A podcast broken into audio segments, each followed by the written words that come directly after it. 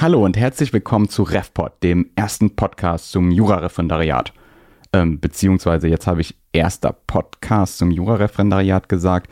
Da wäre ich mir gar nicht so hundertprozentig sicher, ob das hier der allererste Podcast zum Jurareferendariat ist. Wahrscheinlich nicht, Fragezeichen. Ich bin mir allerdings sehr sicher, dass es der erste Podcast der Justiz NRW ist, der vom Oberlandesgericht Hamm produziert wird und der das Jurareferendariat zum Thema hat. Da bin ich mir sicher. Ich wollte nämlich eigentlich auch gar nicht sagen erster Podcast, sondern ich wollte sagen erste reguläre Folge von RefPod. Und für diese Folge haben wir uns direkt was Besonderes für dich ausgedacht. Wir haben uns nämlich gleich ein Brecherthema vorgeknüpft, ein Thema, zu dem jede AG-Leiterin, jeder AG-Leiter etwas zu sagen hat und ein Thema, das alle Referendarinnen und Referendare interessiert, nämlich wie schreibe ich eigentlich eine gute Klausur?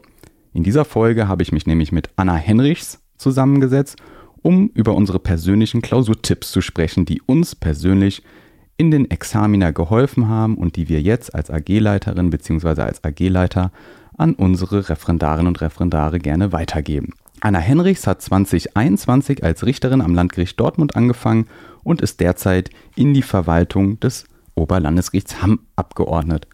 Mit Anna spreche ich zum Beispiel darüber, wie man sich die Zeit in Klausuren einteilen sollte, ob man den Tatbestand zuerst oder als letztes schreiben sollte und welche Bedeutung zum Beispiel aktuelle Rechtsprechung in Examensklausuren hat. Schwerpunktmäßig konzentrieren Anna und ich uns bei dem Gespräch vor allem auf unsere Zivilurteilsklausuren.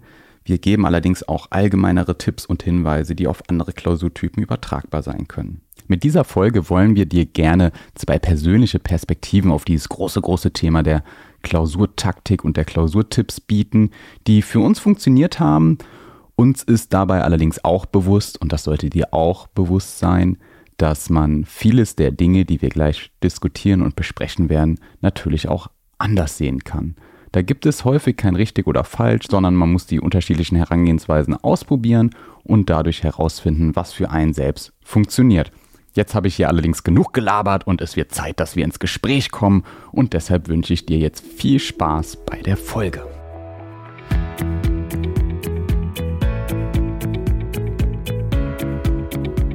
Hallo Anna. Hi Christian. Anna, es gibt eine bestimmte Uhrzeit, zu der ich ständig auf die Uhr gucke. Bei mir ist es so, dass ich schon seit Jahren ständig um 13.37 Uhr auf die Uhr gucke. Hast du eine Vorstellung, woran das liegt? Jetzt ad hoc gerade nicht. Hilf mir mal auf die Sprünge.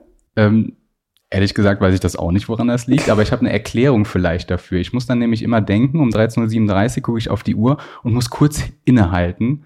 Und mein Puls macht so einen ganz kleinen Sprung und ich denke mir, gleiches Abgabe. oh Gott, das hat dich nachhaltig beeindruckt, oder? Genau, der Hintergrund ist nämlich, dass ich meine Klausuren sowohl im ersten als auch im zweiten Examen jeweils ab 9 Uhr fünf Stunden geschrieben habe. Das heißt, um 14 Uhr musste abgegeben werden und äh, ich habe mir selbst immer zum Ziel gesetzt, dass ich bis 13.45 Uhr spätestens durch sein sollte, sodass man jetzt noch einen Puffer von 15 Minuten hat, um sonst was äh, zu machen. Ja, und? Hat das geklappt? Ehrlich gesagt, weiß ich das gar nicht mehr so genau, ob ich diese 15 Minuten Puffer immer hatte. Ich glaube fast nicht, würde mich wundern. Ja, Wie war das bei dir? Ja, nie. Also ich kennen diesen Gedankengang, dass man sich da diesen Puffer einräumt ja. und sich denkt, so ja, Viertelstunde vorher. Aber äh, war nie der Fall. Also ich verstehe auch dieses ominöse, man guckt noch mal durch die Klausur und soll noch mal Korrektur lesen. Wer schafft das denn? Also wenn man es schafft, worauf achtet man dann eigentlich? Ne? Man ist ja so nervös ja. und so im Tunnel. Ehrlich gesagt, ich glaube, die letzten paar Minuten habe ich vor allem für Seitennummerierung genutzt. Ja, das machen, glaube ich, ganz viele. Das war bei mir immer nicht so das Problem, weil ich das eigentlich immer direkt mitgemacht habe. Mhm. Ey, ich habe bis zum Ende, glaube ich, einfach durchgeschrieben. Aber dieses Beispiel für diese 13.37 Uhr, ähm, das verdeutlicht mir persönlich halt, wie tief so manche dieser Klausurtipps sitzt, die man sich seinerzeit mal angeeignet ha äh, hat. Und äh, ja, über solche Klausurtipps wollen wir ja auch heute in dieser Folge reden. Ja. Bevor wir damit einsteigen, müssen wir jetzt erstmal ein bisschen, vielleicht ein bisschen langweiliger einmal anfangen, nämlich mit äh, paar Disclaimern, ähm, die ich gerne vorne wegnehmen möchte. Und zwar, ich ja. weiß nicht, wie viele Klausurtipps hast du in deinem Leben schon gehört und gelesen? Ach, en masse würde ich sagen. Also viel wiederholt sich ja, aber ich finde, Gerade wenn man in der Vorbereitung ist, kriegt man ja überall, wird man mit Klausurtipps zugeschmissen. Ja. Also war mein Eindruck jedenfalls. Und hat sich daraus ein schlüssiges Ganzes ergeben? Ich glaube, ich hatte schon einen ganz guten Eindruck, wie eine perfekte Klausur aussehen sollte, wie sie aussehen könnte. Bin aber nie dahin gekommen, muss ich sagen. Mhm. Also ich war nie so zufrieden, ja. wie ich hätte sein können, glaube ich. Bei mir ist es nämlich so, also ich habe sehr viele unterschiedliche Ratschläge und Tipps mitgenommen in der Zeit. Also die AG-Leiterin hat Hü gesagt, mein Lehrbuch hat Hot gesagt, ich habe äh, mehrere Skripten äh, mir angeschaut und ständig waren die Ratschläge unterschiedlich. Und diese Erfahrung hast du die auch gemacht, oder? Ja, doch. Also es gibt so Sachen, glaube ich, die sind, da scheiden sich die Geister tatsächlich.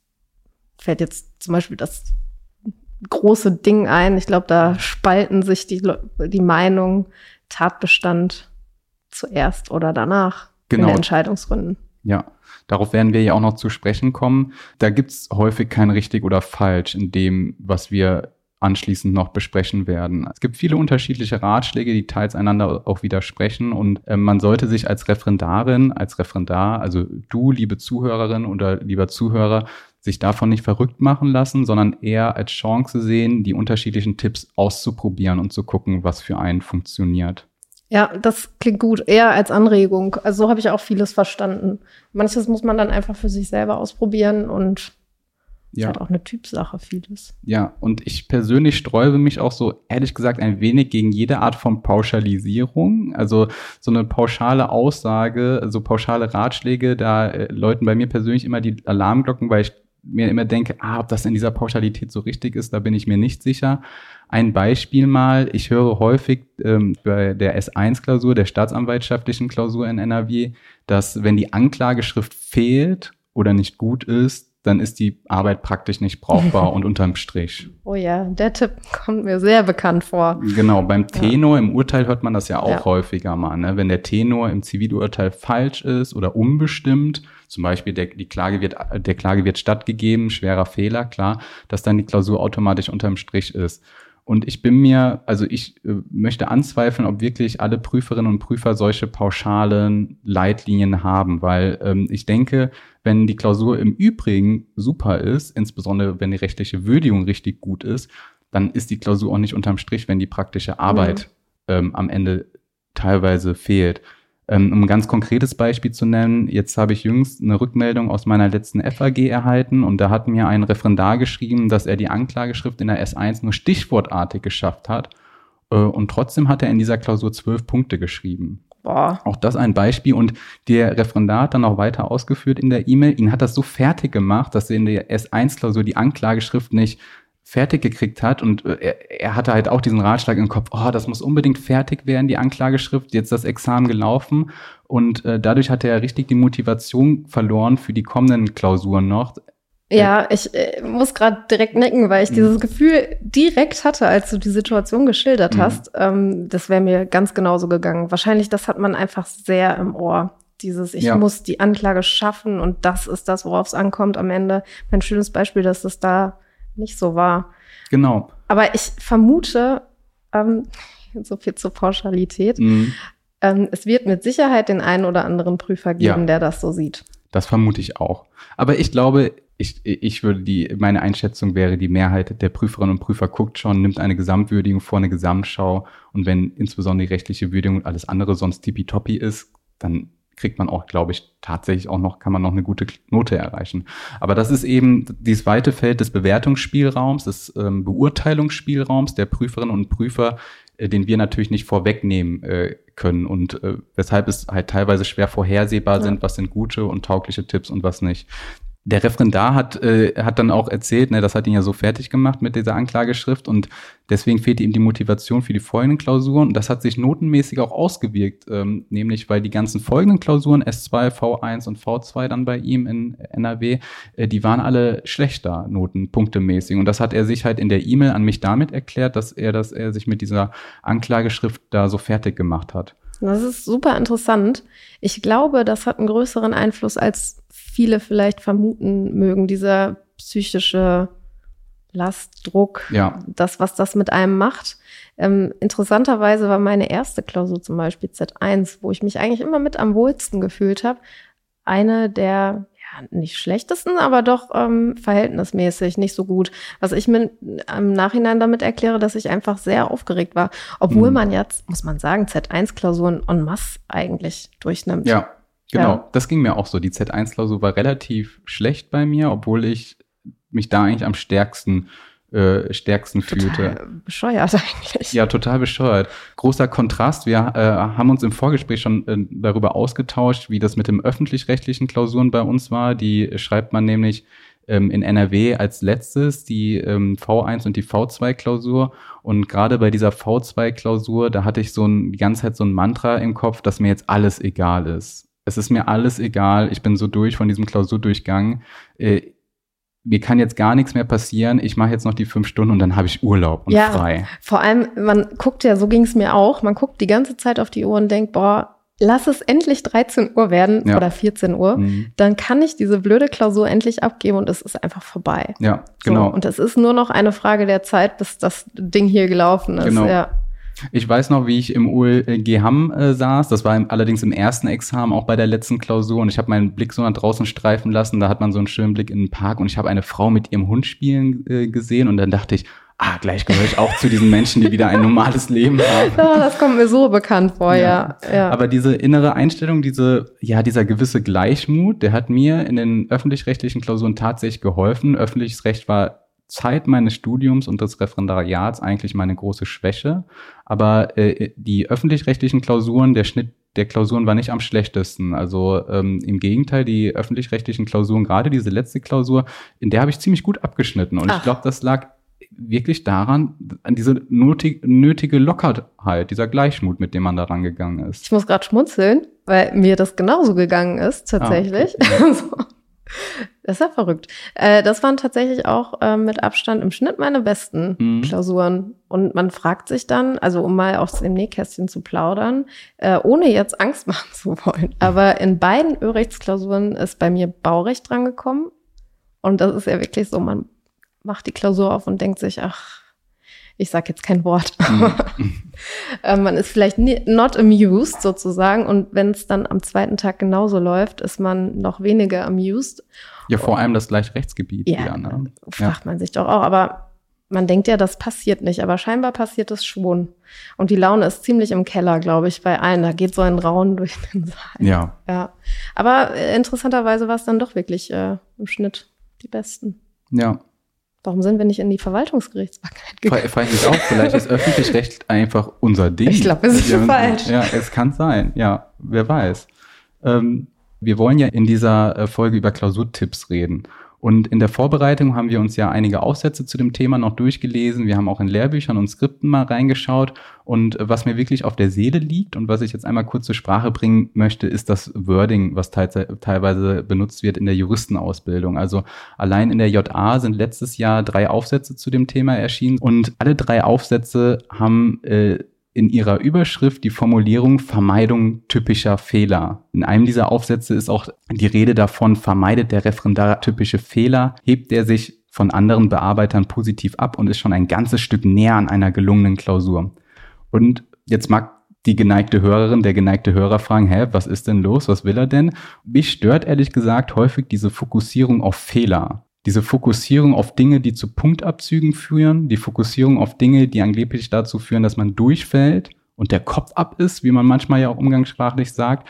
Und das findet sich in diesen ganzen Aufsätzen, wo es eigentlich um Klausurtipps gehen sollte, immer wieder. Immer dieser Fokus auf Fehler. Fehler hier, Fehler dort. Und mich als Referendar hat mich das, mich hat das ganz schön gestresst, ehrlich gesagt, wenn die ganze Zeit von Fehlern, von teilweise ist ja von Notenkillern die Rede. Ich finde, das ist so ein Wording, was so einen Stress und so einen Druck aufbaut und das ich sehr unangenehm finde. Ja, ich habe zugegebenermaßen da noch nie länger drüber nachgedacht, aber irgendwie jetzt, wo man mal darüber spricht, du hast irgendwie recht.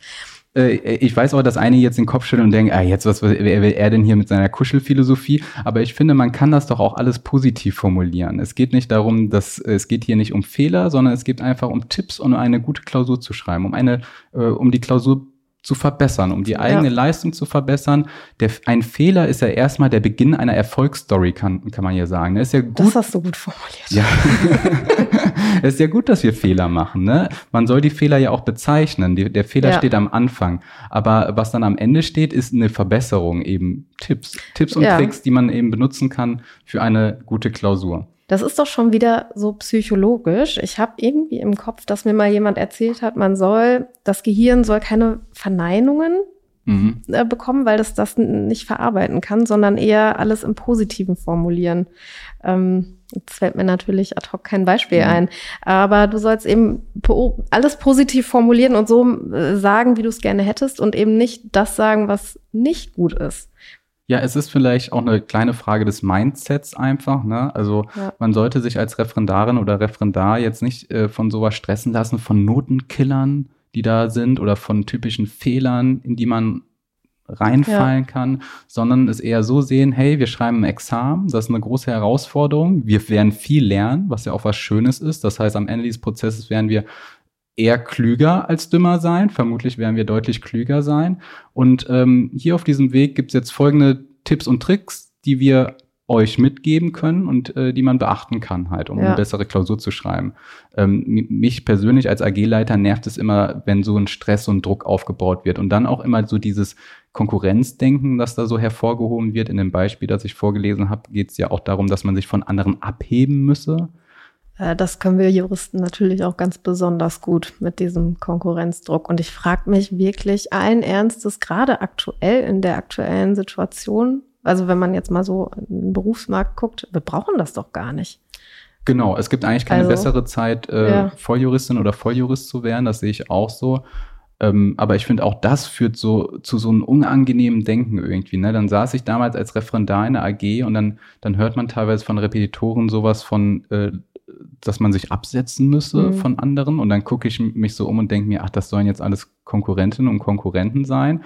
Dabei sind das halt einfach Kolleginnen und Kollegen, ja. mit denen man beide, äh, mit denen man zusammen diesen Weg bestreiten kann und in der Gemeinschaft dann auch lernen äh, kann, eben um ein tolles Examen zu schreiben. Ich finde, so sollte man das eher sehen. Ja, doch.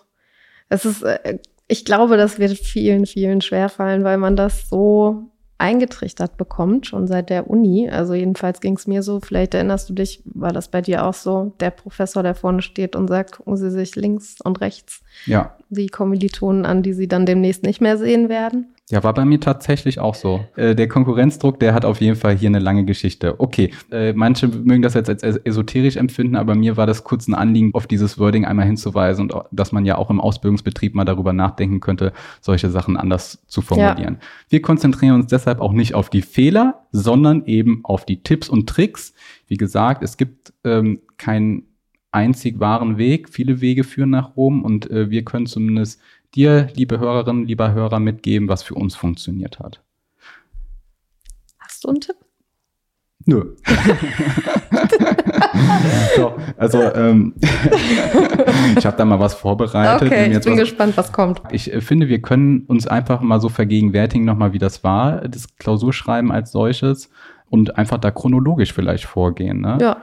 Zu Beginn sollte da vielleicht die Zeiteinteilung stehen, beziehungsweise der, die Gedanken über die Zeiteinteilung. Man sollte sich jetzt nicht erst in der Klausur darüber Gedanken machen, wie so in etwa ich meine Zeit einteile, sondern ich denke, man sollte da schon vorher ein Schema haben. Ja, auf jeden Fall. Ähm, ich glaube, das ist super wichtig, weil äh, du hast ja nur diese fünf Stunden und die hast du jetzt beispielsweise für die Z1-Klausur auch nur einmal und das muss halt sitzen. Mich würde vor allem interessieren, wie deine Zeiteinteilung war. Ich glaube, ich habe mir so hm, jetzt am Beispiel der Z1-Klausur, jetzt muss ich mal kurz vergegenwärtigen, ich glaube, ich habe mir immer gedacht, Lösungsskizze. Nee, Moment, man fängt ja erstmal damit an, die Klausur zu lesen. So, da hatte ich mir schon vorgenommen, oh, möglichst schnell, zügig, nicht zu lange also sehr konzentriert lesen, alles direkt mitnehmen, damit man möglichst schnell dazu übergehen kann, die Lösungsskizze irgendwie sich äh, zu formulieren und zu überlegen. Und selbst da habe ich mir dann den Druck gemacht, möglichst schnell die Lösungsskizze, damit ich möglichst viel Zeit am Ende habe, äh, das ganze Ding auszuformulieren.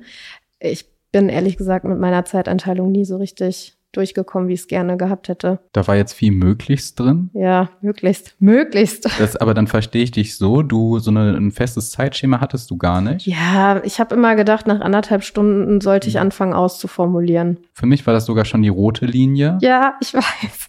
Ich muss gerade lachen, weil für mich auch. Und dann habe ich es ungefähr vielleicht, keine Ahnung, zweimal hinbekommen. Ja. Da muss die, mhm. also ich hatte den Eindruck, ich schaffe das nur, wenn ich die Klausur direkt auch einen guten Zugang dazu habe. Ja. Wenn ich da direkt den Drive drin habe, um es mal so zu formulieren. Ja. Und aber dann hast du ja diese Linie offenbar häufiger auch gerissen. Ja, ja dann war es für dich keine, ja. dann war es für dich keine rote, rote, rote Linie, weil bei mir ja, was soll ich denn machen? Also jetzt, also ich, ich, kann ja nicht einfach losschreiben, wenn ich mir, mhm. wenn ich über das Ergebnis noch, also so cool war ich dann doch nicht ich kam nicht in die Situation, muss ich sagen, aber für mich waren die 90 Minuten echt so eine Grenze, wo ich dachte, dass ähm, wenn ich jetzt nicht anfange zu schreiben, schaffe ich es einfach nicht. Klar muss in einer Urteilsklausur zum Beispiel das Ergebnis dann feststellen, aber mhm. zum Beispiel bei Gutachtenklausuren ja nicht. Dann kann man ja trotzdem einfach schon mal anfangen loszuschreiben. Was vorne, ja. an, was vorne ansteht, das hat man ja, ja meistens schon ähm, äh, gewissermaßen durchdacht.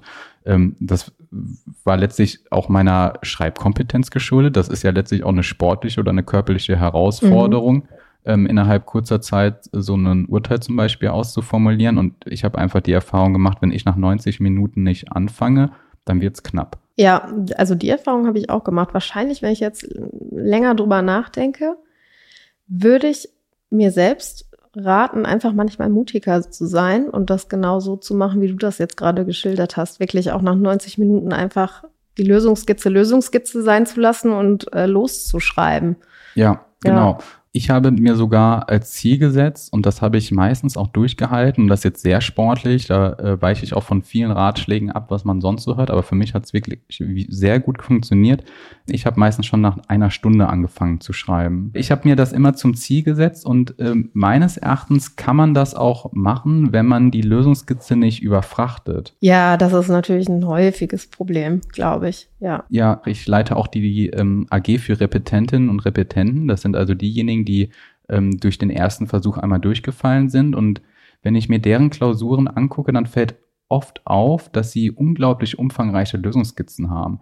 Die haben teilweise Dinge im Lösungsskizzen kommen vor, Problempunkte, die in der Reinschrift nicht mehr vorkommen, weil sie keine Zeit haben. Oh, ärgerlich. Ja, dann haben, hat man neun Blätter Lösungsskizze aber mit Tatbestand gerade mal zehn Blätter Urteilsentwurf und äh, am Ende fehlte die Zeit, um die Probleme, die man eigentlich gesehen hat, teilweise auch schon mit Argumenten aufgeschlüsselt hat in der Lösungskizze, um die in Reinschrift, Reinschrift zu bringen. Ja, das ist so schade, tatsächlich. Ja.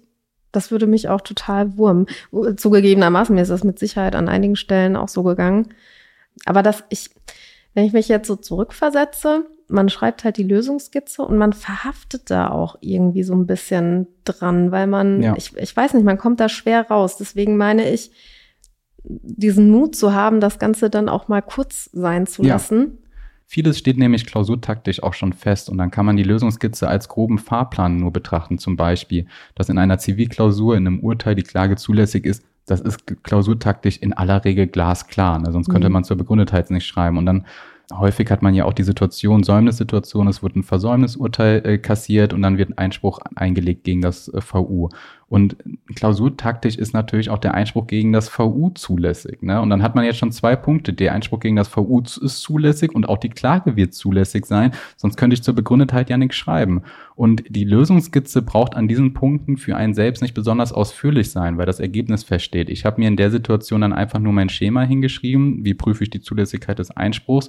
Und das war's. Das habe ich auch gemacht, jetzt wo du das sagst. Ich habe mir tatsächlich manchmal, ähm, zum Beispiel auch in der V1-Klausur macht, hat man das ja auch, die Zulässigkeit der Klage. Manchmal auch einfach nur die Zulässigkeit der Klage genau. geschrieben. Ja. So.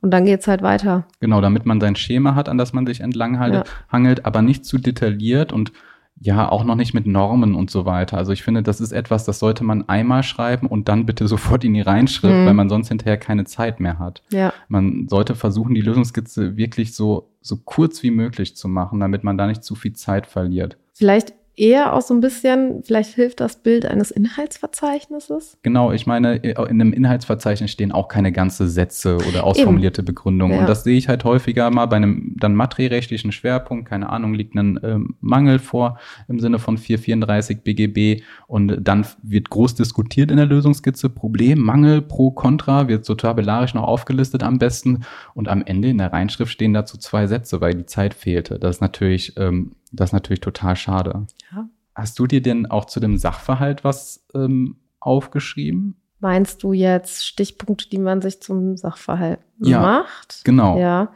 Ähm, das Einzige, was ich zum Sachverhalt mir erarbeitet, erarbeitet habe, war immer ein Art Zeitstrahl, allerdings nicht waagerecht, das fand ich immer ein bisschen bescheuert, sondern untereinander. Also links das Datum, rechts das, was passiert ist. Das ist auch ein wichtiger Tipp. Also Zeitstrahl auf jeden Fall Auf vertikal. Jeden Fall. Ja, genau so heißt das. Auf jeden Fall. Das äh, fand ich ganz wichtig, ähm, weil ich glaube, man in der Eile manchmal vielleicht Sachen durcheinander bringt in der Geschichte, wie mhm. was rum passiert ist. Ja. Und das wird ja auch äh, teilweise gar nicht chronologisch erzählt, mhm. auch von den Parteien in der, ja. ne, ist ja oft so. In aller Regel würde ich ja, sogar sagen. So, ne? Und von daher, das ist mir so in der eigenen Vorbereitung, gerade wenn man ja, Klausuren in den AGs bespricht oder Lerngruppen hat, äh, das Mitreferendare, so möchte ich sie mhm. mal nennen, Sachen falsch verstanden haben, weil mhm. sie sich einfach nicht vorab Gedanken darüber gemacht haben, in Ruhe, was ist denn wann passiert. Ja, ja man genau. muss sich schon sehr in den Sachverhalt reinknien. Das ist auch ja. keine triviale Aufgabe. Ich glaube, die ähm, einige Referendarinnen und Referendare empfinden das so als trivial und wollen lieber ihr rechtliches Wissen abladen, was ja auch wichtig ist. Aber diese Sachverhaltsbearbeitung ist schon sehr, sehr wichtig, auch in der Praxis ja gerade sehr wichtig. Absolut. Und das ist eigentlich ein Punkt, der bedarf nicht viel Hirnschmalz. ja, Oder? Also ich denke, mhm. das ist noch eine der leichtesten Übungen, weil man nur richtig lesen muss. Ja, man muss aufmerksam lesen, aufmerksam, konzentriert lesen. Ja. Ne? Das lässt sich natürlich hier jetzt einfach sagen. In einer Klausursituation wissen wir alles, ist das natürlich ein bisschen schwieriger, sich dazu zusammenzunehmen und hinreichend zu konzentrieren. Aber ähm, jetzt sage ich mal Folgendes, ich habe das nie gemacht. Das sage ich jetzt nicht, weil ich meine, dass, dass das so, der toll, so mega toll sei ich habe äh, nie so einen Zeitstrahl, also doch, ich habe schon mal einen Zeitstrahl gemacht, aber relativ früh gemerkt für mich, dass das nicht so gut funktioniert. Und zwar dachte, äh, finde ich, dass, ähm, also wenn das äh, für äh, jetzt, äh, für dich hat es ja offenbar funktioniert und wenn das äh, für ähm, die Zuhörerinnen und Zuh Zuhörer funktioniert, sollt ihr das bitte auch alle so weitermachen. Aber ich habe folgende Erfahrung gemacht, dass es mir einfacher fällt, den Sachverhalt einzuteilen und zu auseinanderzudröseln, wenn ich äh, direkt mit der rechtlichen Würdigung anfange und mir nicht abstrakt einen Zeitstrahl schreibe. Echt? Auf die Idee wäre ich niemals gekommen. Nee. Nein, ja, da kriege ich direkt Schweißausbruch. aber das ist ja gut. Da sieht ja. man, wie unterschiedlich man herangehen kann. Ich habe für mich die Erfahrung gemacht, ich verliere bei so einem Zeitstrahl, den ich mir einfach so abstrakt mal aufschreibe, zu viel Zeit. Also ich glaube, das ist Übungssache. Ich habe direkt mhm. einfach, ich habe das stumpf stoisch gemacht. Ja. So, und dann hatte ich das für mich und konnte immer wieder nachschauen, mhm. was das ist. Das war so die erste, mit das erste, was ich gemacht habe in der Klausur. Mhm. Da war ich sicher. Da dachte ich mhm. mir, da muss ich jetzt noch nicht so viel denken, sondern erstmal ja. dröseln. Ich kann schon was in Skizze schreiben. Ich, ich muss auch sagen, das empfehlen nach jetzt nach dem, nach unserer Recherche, das empfehlen auch, glaube ich, würde ich sagen, die meisten ne, in mhm. der Ausbildungsliteratur. Das dürfte wahrscheinlich herrschend sein auch. Ja. Ich habe zum Beispiel dann, wenn ich gemerkt habe, es kommt auf die Daten an und auf die Reihenfolge zum Beispiel mhm. bei der Verjährung ist, ist das rechtzeitig gehemmt worden durch Klageerhebung ja. oder so. Dann habe ich mir bei in meiner Lösungskizze bei dem Punkt Verjährung, da habe ich mir dann für diesen Einzelfall die Daten herausgepoolt, um die dann dort einzusetzen, um hinterher für die Reinschrift parat zu haben. Das ist gut. Ich glaube, das ist schon die fortgeschrittene Lösung. Ich habe gemerkt, je länger ich das so mache mit dem Zeitstrahl, desto eher kriege ich ein Gefühl dafür, welche Daten sind sind am Ende relevant oder nicht. Äh, mhm. Gerade jetzt zum Beispiel dieser Stichpunkt Verjährung. Man merkt einfach, okay, jetzt äh, kommen Daten aneinandergereiht, relativ kurz hintereinander, tageweise Daten und dann erhebt jemand Einrede der Verjährung, dann weiß man schon, okay, ja. da ist der Block, ja. da muss ich nachher genauer gucken.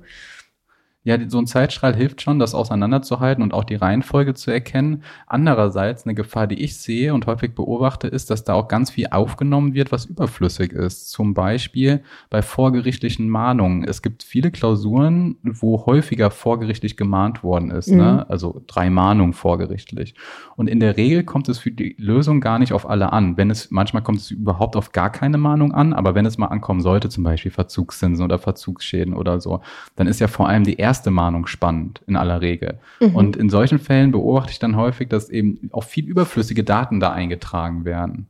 Ja, das ist ein Umstand, der ist natürlich auch nachher für den Tatbestand gut, weil wenn du da alle Daten ja dann einträgst und dann war mhm. die erste Mahnung, dann die zweite, das ist ja überflüssiger Quatsch. Das ist schon gut, wenn man das dann eigentlich kürzer an der Stelle hält, ja. Ich war übrigens auch immer ein Typ, der Skizzen gemacht hat, also so Wer schon mal bei mir Repetenten AG mhm. gemacht hat, der wird vielleicht wissen, dass ich ein Freund von lustigen Bildchen bin. Wer mit okay. wem äh, so schön Pfeile und so und verbunden und ähm, ja. das mache ich sehr gerne, weil mir das den Sachverhalt, wenn es sich dann anbietet, also gerade zum Beispiel Drittkonstellation, ja. da habe ich das immer gemacht. Mhm. Das hat mir das Ganze irgendwie nochmal veranschaulicht, auch welche Ebenen es wie gibt und ja. ja. Das ist eine wichtige Ergänzung. Das habe ich tatsächlich auch gemacht. Das finde ich auch sehr, sehr wichtig, gerade wenn es mehr als zwei Personen ja. sind. Das war für mich auch überlebenswichtig tatsächlich, sonst ja. äh, wäre ich zu schnell durcheinander geraten. Mache ich mir auch nach wie vor, also in, echt, in echten Fällen so. Genau, das geht mir auch so.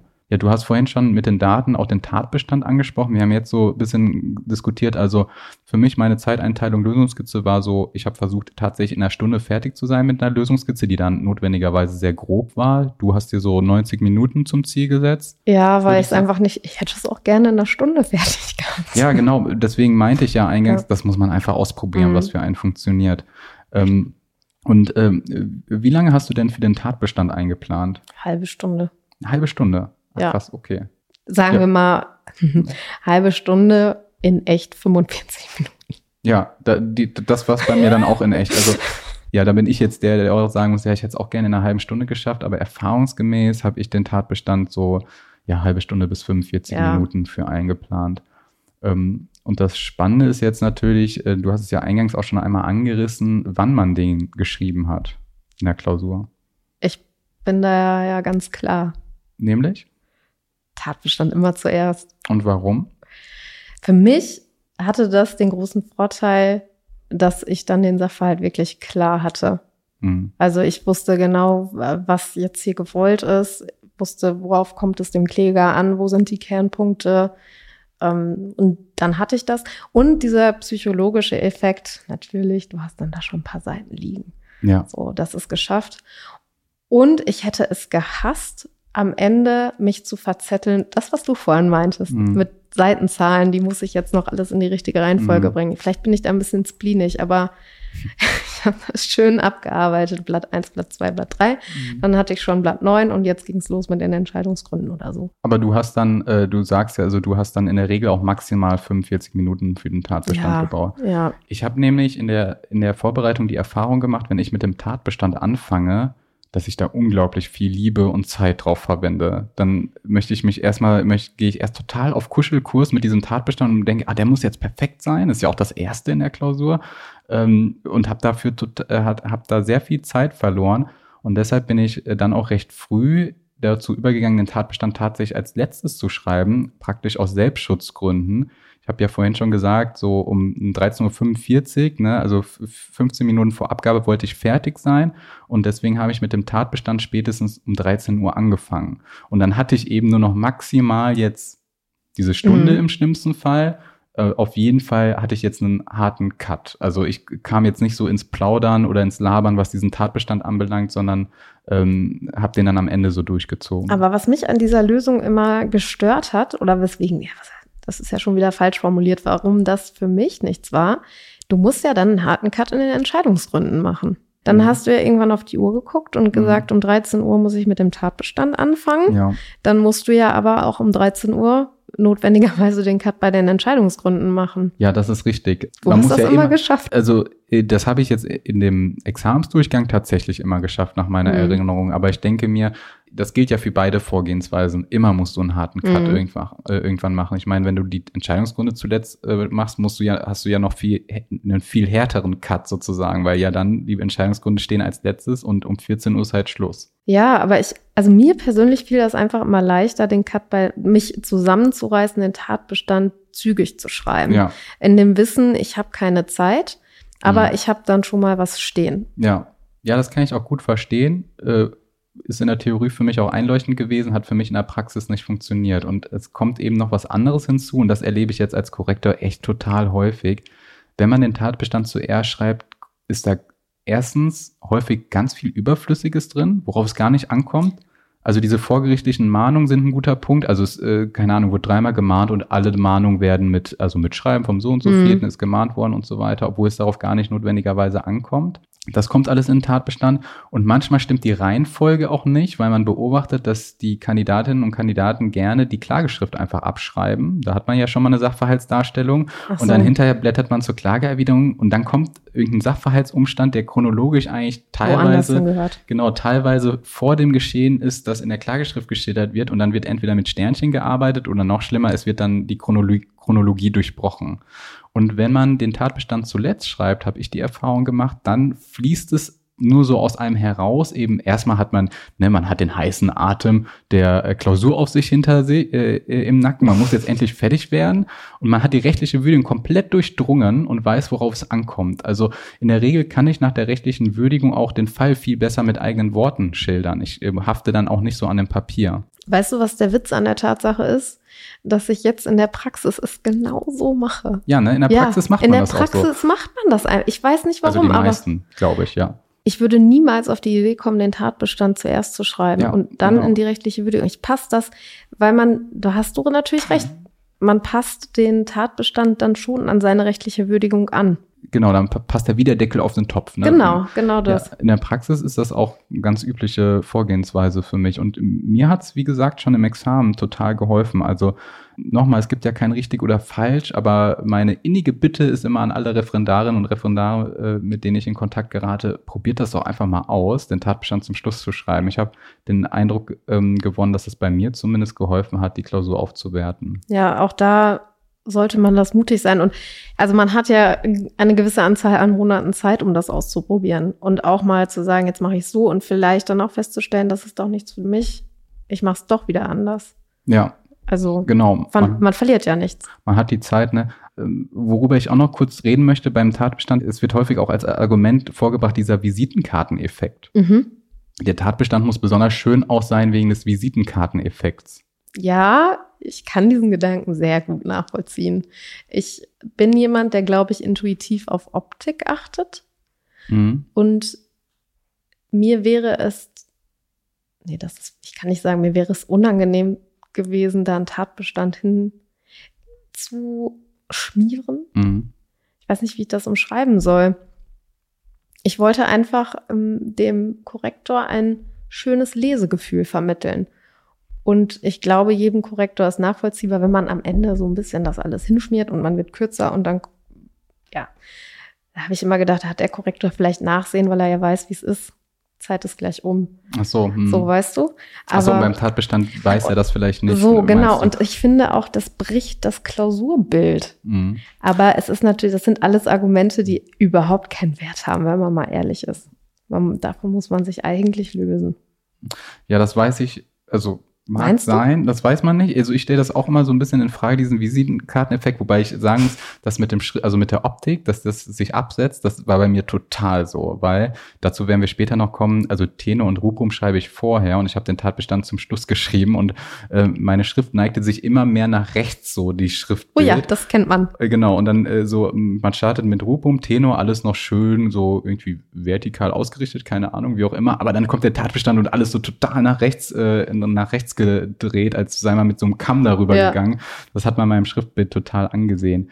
Ich, ich stelle so ein bisschen in Frage, ob dieser Visitenkarteneffekt tatsächlich so bedeutsam ist in einer Examensklausur. Erstmal steht am Anfang ja was anderes. Wir haben Rubrum und äh, Rubrum und Tenor am Anfang. Mhm. Also wenn dieser Visitenkarteneffekt tatsächlich eine Rolle spielen sollte, dann vielleicht zumindest da. Dann mehr. wohl eher da, da hast du recht, ja. Und ich beobachte mich persönlich häufiger, ertappe mich beim Korrigieren der Klausuren häufiger dabei, dass gar nicht so wichtig ist, was am Anfang steht, sondern das, was am Ende steht. Weil das Votum, ähm, das schreibe ich meistens nebenher und parallel, aber mhm. die Benotung und die Gesamtwürdigung, die mache ich als Korrektor erst am Schluss, nachdem ich die Klausur einmal gelesen habe. Und das, was zum Schluss ist, halt bei mir innerlich dann meistens noch mehr nach. Ach, interessant, ja. Äh, dieser Eindruck von dem, was man zuletzt liest, ist, glaube ich, auch bedeutsam. Ich glaube, wenn man ernst macht mit diesem Visitenkarteneffekt, bin ich mir irgendwann gar nicht mehr so sicher, was ist denn die Visitenkarte? Was bleibt denn vor allem haften? Ich glaube, ein großer Punkt ist, was auch haften bleibt.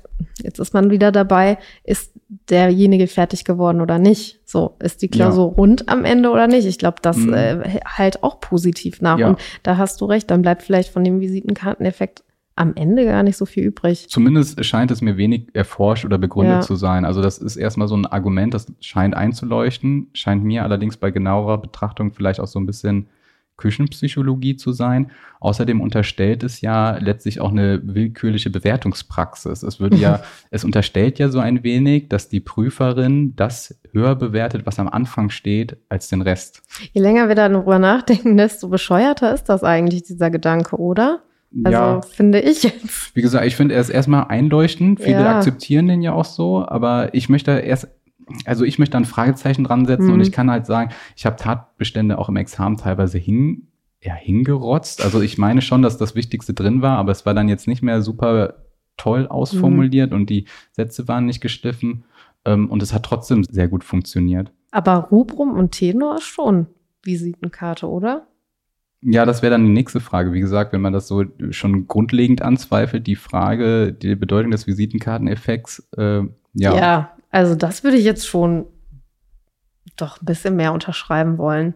Ja, es ist zumindest, ich finde, wenn, wir, wenn man sich mal von dem Begriff Visitenkarteneffekt löst, sind Rubrum und Tenor ja sehr wichtig einfach mhm. in, in, der Praxis. Ne? Also der ähm, Rubrum und Tenor, das, äh, wenn man ein Urteil schreibt, das ist letztlich die Grundlage der Vollstreckung. Der Tenor ist der Titel und das Rubrum muss auch vollständig und richtig sein, damit die ja, jeweiligen Gläubiger und Schuldner im Rahmen der Vollstreckung ja hinreichend bestimmt bezeichnet sind. Das ist einfach, hat eine sehr große Praxisrelevanz. Ja, wobei ich, hm, was hältst du denn von der Aussage, die habe ich ganz oft bei mir in der Referendar AG damals gehört, warum wird da so viel dran gehängt an diesem Rubrum, wenn doch in der Praxis äh, das nachher von unseren PCs quasi ausgeworfen wird, ganz automatisch? Ja, das ist eine gute Frage. Ähm, erstmal ist man als Richterin oder Richter eben verantwortlich für das vollständige Urteil. Dazu gehört eben auch das Rubrum. Die PCs übernehmen ja diese Verantwortung nicht. Und das Blöde ist, die PCs machen das ja auch häufig falsch oder nicht richtig. Ach, ist dir das schon mal so gegangen? Hast du noch nie die Erfahrung gemacht? Oh je. das läuft mir gerade heiß den Rücken runter. Ich glaube nicht. Ich hoffe nicht. Ich hatte schon häufiger mal die Situation zum Beispiel, dass die Prozessbevollmächtigten falsch bezeichnet sind. Dann steht der sachbearbeitende Rechtsanwalt drin, aber nicht die Kanzlei, die eigentlich mandatiert äh, gewesen okay. ist. Oder ähm, zumindest, ich weiß nicht inwiefern, ähm, ich meine, du hast ja bisher vor allem am Landgericht Dortmund gearbeitet und ich am Landgericht Münster, inwiefern da Unterschiede bestehen. Aber bei Klage und Wiederklage, das hat auch nie funktioniert. Ähm, das muss ich immer händisch einfügen, die weitere Partei, mhm. äh, Parteibezeichnung des Klägers als Wiederbeklagten und Beklagten als Wiederklägers.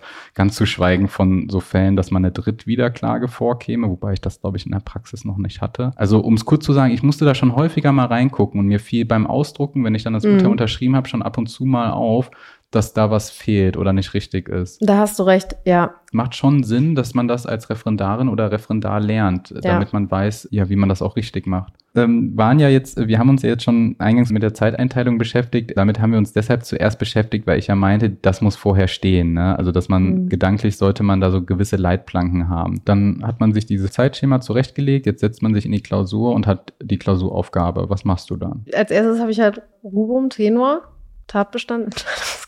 Aber du hast doch erst die Klausuraufgabe gelesen, nehme ich an. Ach so. Also das als erstes. Da, du bist schon wieder ganz am Anfang. Ja, ja. sicher. Natürlich. Und was hast du zuerst gelesen? Man sagt ja immer, Bearbeitervermerk zuerst lesen. Ich habe den Bearbeitervermerk gescannt, weil der in NRW ja bildlich immer relativ gleich aufgebaut ist. Da stehen die gleichen Formulierungen drin. Und das, was besonders ist, sticht eigentlich für mich mit einem jetzt wollte ich gerade sagen, fotografischem Gedächtnis, das stimmt nicht. Aber sticht halt optisch heraus. Mhm. So habe ich das empfunden. Und dann habe ich halt gesehen, entweder da ist offenbar eine Besonderheit, aber es gibt ja auch ganz viele Klausuren, wo einfach immer nur das Gleiche drinsteht.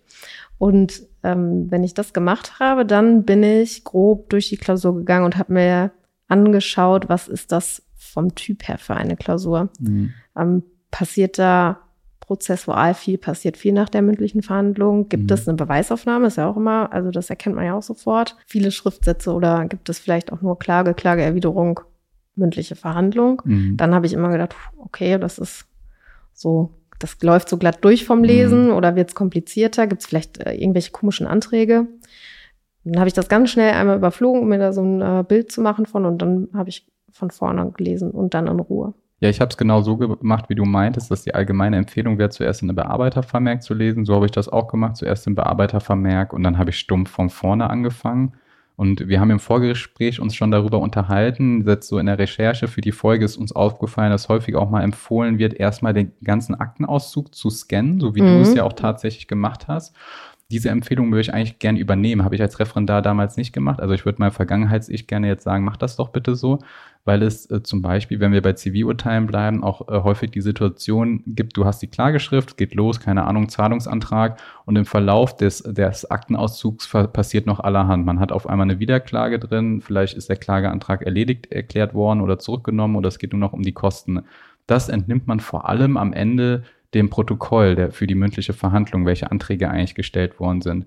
Also äh, heute würde mein Ratschlag, glaube ich, eher lauten, Bearbeitervermerk lesen und dann bei Zivilurteilsklausuren, ich würde einmal schnell ins Protokoll gucken, um zu gucken, so in etwa, welche Anträge im Ring sind, dass für den mhm. Fall, dass sich das stark von der Klageschrift unterscheidet, man da schon so ein bisschen geprimed ist und sensibilisiert. Und ich war aber auch echt neugierig so ein bisschen.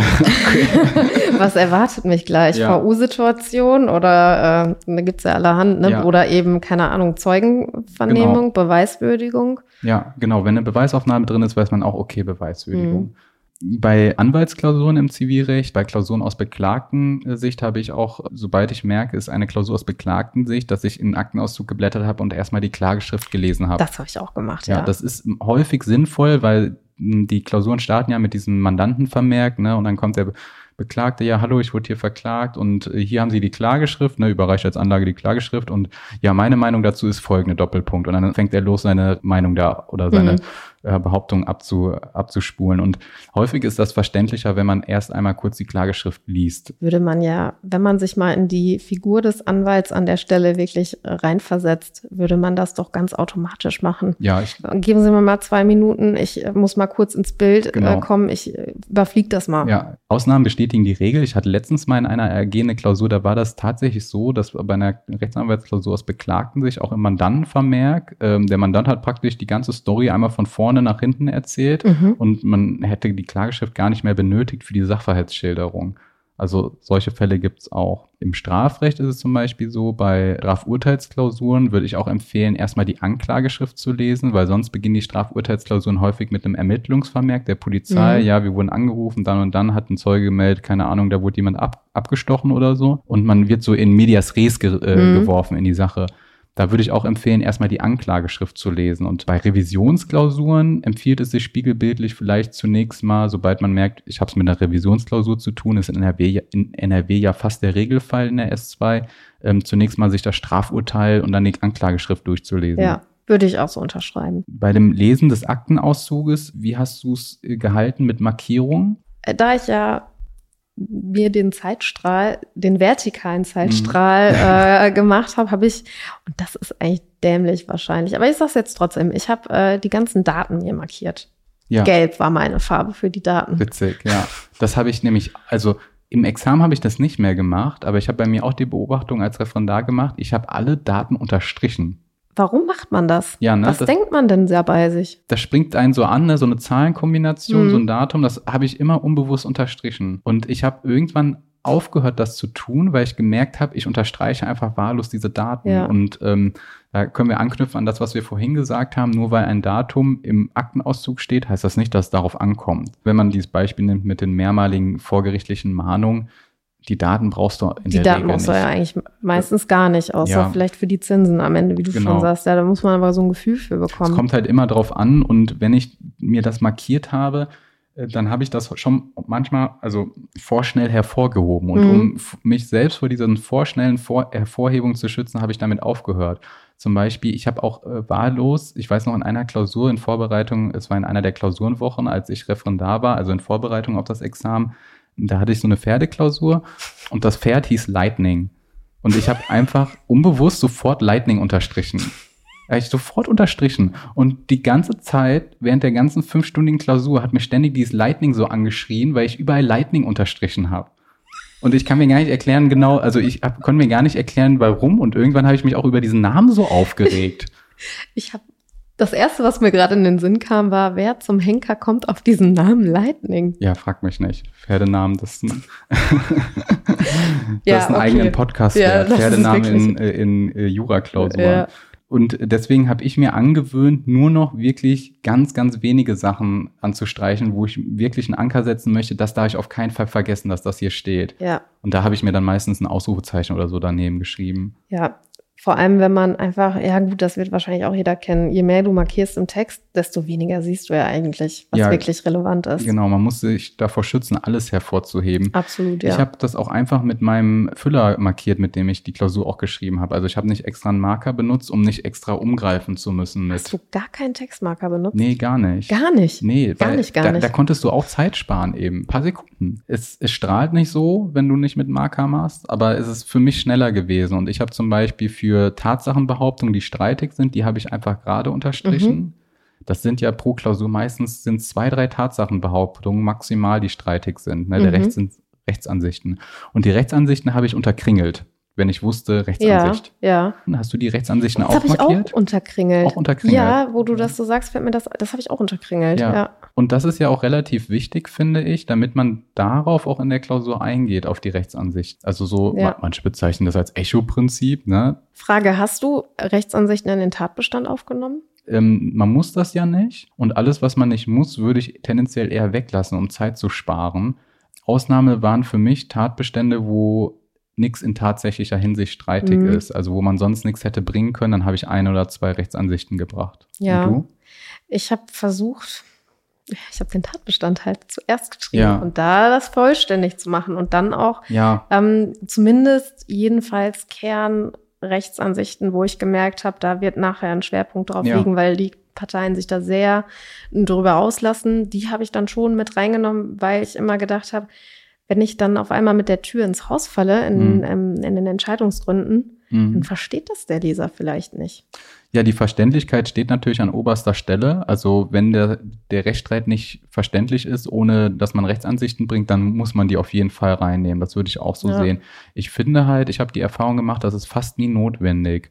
Ich hatte letztens, also das ist fast nie notwendig, wirklich Rechtsansichten reinzunehmen. Mhm. Letztens hatte ich mal eine Klausur, da wäre es mal notwendig gewesen, weil die, äh, die Berechnung der Schadensposition, die war in rechtlicher Hinsicht streitig, also mit welchem Wert etwas in Ansatz äh, zu Ja. bringen ist. Und man hätte den Antrag nicht verstanden, äh, wenn man nicht vorher als Rechtsansicht einmal dargestellt hätte, was die Auffassung des Klägers ist, wie etwas zu bewerten ist. Ja, verstehe ich. Ja. Also da war das tatsächlich mal notwendig. Mhm. Aber sonst hättest du gesagt, kann man das im Regelfall weglassen.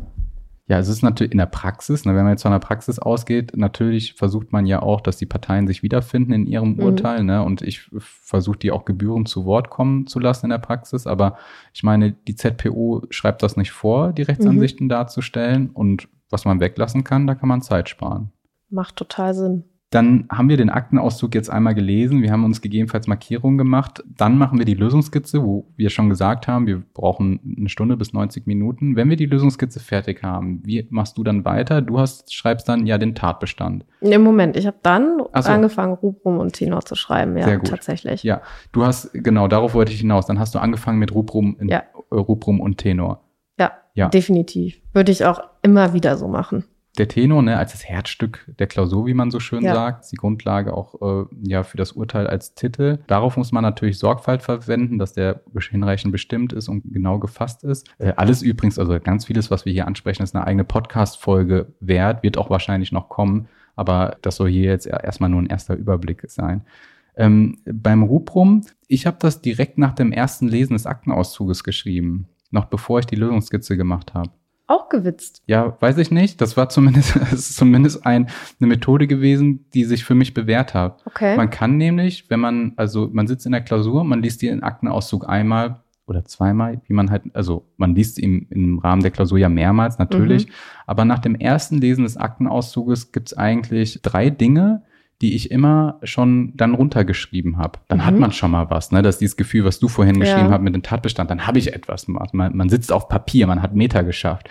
Und ähm, das war für mich das Rubrum, weil man keinerlei Recht, in der Regel, in der Regel ja. keinerlei rechtliche Würdigung machen muss, um dieses Rubrum zu schreiben. Dann habe ich mir zwei separate Zettel genommen, habe da das Rubrum drauf geschrieben. Super, habe ich Rubrum schon mal fertig, noch bevor ich mir rechtliche Gedanken gemacht habe. Das ist fertig. Das nächste, was ich schon mal runtergeschrieben habe auf separaten Zettel, sind die Anträge. Die Anträge, Ach. die ist ja wichtig, die im Tatbestand zu bringen. Das schreibt die ZPO ja vor in äh, 313 Absatz 2 ZPO, dass die gestellten Anträge hervorgehoben werden müssen. Also es ist wichtig, die Anträge auch wörtlich aufzunehmen im Zivilurteil. Und die habe ich in der Regel auch schon mal abgeschrieben. Mhm. Dumme Abschreiberarbeit, die man ja immer im Tatbestand hat. Ähm, ich erlebe das manchmal bei Vollstreckungserinnerungen, wo die Anträge länger sind, dass manche äh, Referendarinnen und Referendare sich die Arbeit gerne ersparen wollen und dann Bezug nehmen mhm. auf die Erinnerungsschrift. Das bitte nicht machen, weil die ZPO eben sagt, wir müssen die Anträge aufnehmen. Ähm, aber weil ich halt wusste, also weil ich halt weiß, dass dumme Abschreibearbeit, habe ich das erstmal schon mal gemacht nach dem ersten Lesen. Ja. Ist das auch schon mal weg. Und das Dritte, was ich noch gemacht habe, um das noch kurz abzuschließen, ich habe mir dann äh, noch einen Zettel genommen und habe auch das Ende der Klausur schon mal geschrieben, und zwar die Unterschriften. Ich habe einfach schon mal Unterschrift am Ende hingeschrieben, damit die Unterschriften, die Unterschriftzeile schon mal steht und, wenn gefordert, die Rechtsmittelbelehrung. Also hast du ein separates Blatt mit Unterschriften gehabt? Genau, mit Unterschriften und Rechtsmittelbelehrung. Das war mein letztes Blatt. Und die Unterschriften dann ganz oben? Genau, wenn es keine Rechtsmittelbelehrung mehr gab. Oh, ich komme schon wieder durch mit meiner Optik. Also mir wurde das nicht negativ angestrichen. Ich habe also in den Examensklausuren habe ich auch Einsicht genommen und das, da, ich glaube, da kräht auch kein Hahn nach. Also es war ein separates Blatt, da stand dann mhm. oben halt Unterschriften oder erst Rechtsmittelbelehrung, keine Ahnung, Berufung gemäß 511 folgende mhm. ZPO und dann Unterschriften. Ähm, das war für mich das separate Blatt und das war das Ende der Klausur. Aber dann habe ich nach dem ersten Lesen und noch bevor ich mir eine Lösungskizze gemacht habe, habe ich das den Anfang der Klausur, Rubrum, ich habe ein bisschen was vom Tatbestand, nämlich die Anträge, und ich habe schon das Ende der Klausur, die Unterschriftenzeile gemacht. Es hört sich so, also es hört sich sehr trivial an, aber mir hat das total geholfen. Ja, kann ich mir vorstellen, dass das hilft, weil du hast so ein bisschen einen Rahmen gesteckt. Aber du hast das Rubrum erst nach der Lösungskizze geschrieben. Ich glaube schon, ja. ja. ja. Ich glaube, das ist auch üblicher, äh, ehrlich gesagt, es so zu machen. Wie gesagt, gibt ja kein richtig oder falsch in der Hinsicht. Aber auch das würde ich mal das, ausprobieren. Ich bezeichne das immer in meiner AG als die No-Brainers. Also No-Brainers, weil man keinen Gehirnschmalz darauf verwenden muss, auf diese Arbeit, Rubrum-Anträge und Unterschriften. Das kann man direkt schreiben. Hm. Okay, dann haben wir, haben wir die Lösungskizze gemacht. Du würdest dann erst äh, Rubrum und Tenor schreiben. Ich würde dann nur den Tenor schreiben, weil ich mhm. das Rubrum ja schon geschrieben habe.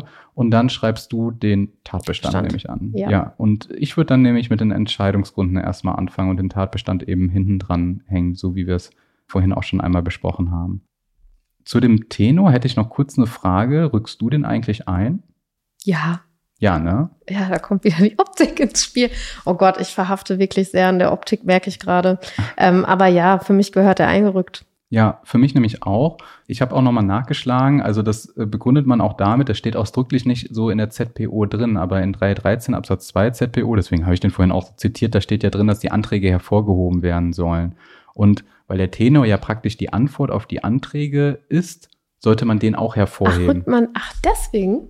Ja, also weiß ich nicht. Das ist eine Begründung, die ich gelesen habe, hat sich für mich schlüssig angehört. Ich habe mir als Referendar halt gedacht, ja, der Tenor ist halt super wichtig, den rücke genau. ich halt ein. Ne? Ja. Und um es nochmal klarzustellen, einrücken bedeutet halt, man macht so ein, man macht eine größere Lücke links halt. Ne? Ja. Ich kann es nicht besser erklären, aber man lässt eben da so, ein, so eine größere Spalte frei, Okay, und dann nehmen wir mal an, du hast dann auch deinen Tatbestand, oder nehmen wir nicht mal an, du hast deinen Tatbestand geschrieben und kommst dann auch zu den Entscheidungsgründen, mit denen ich ja anfange.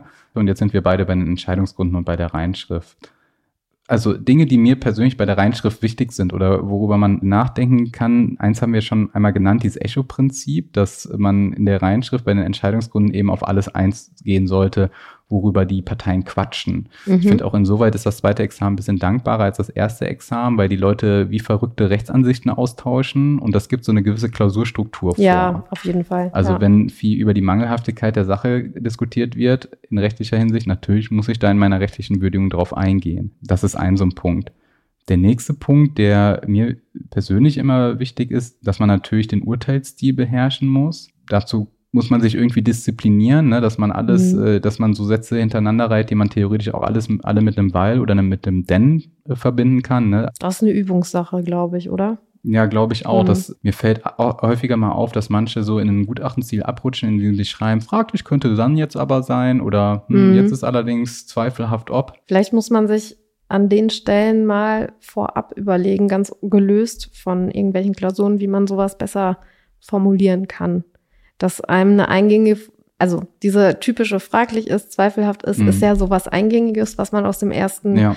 Examen kennt. Das hat man hundertmal geschrieben. Vielleicht muss man so eine Parallele finden vorher, die man dann fürs Urteil benutzt, dass einem das klanglich besser, weißt du, dass einem das so direkt in den Sinn kommt man muss eigentlich mit der, mit der Tatsache anfangen, wie es ist und das begründen. Mhm. Vielleicht muss man sich das einfach nochmal vor Augen halten. Genau, das Ergebnis steht immer vorne weg ja. und dann die Begründung.